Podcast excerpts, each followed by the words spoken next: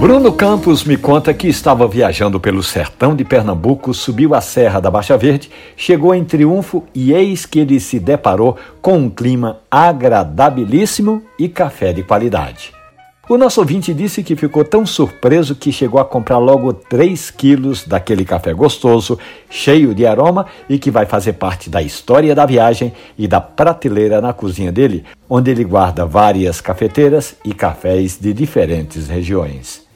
Estudiosos do Café de Triunfo, como Gabriel Altoff, do Café do Brejo, contam que aquela região, por estar numa altitude de mais de mil metros, tem clima que ajuda a impulsionar plantações de cafezais, grãos selecionados já há bastante tempo. Essa e outras histórias estão sendo contadas no podcast do Café e Conversa, que está hospedado ali na página da radiojornal.com.br ou nas lojas de aplicativos. Passe lá!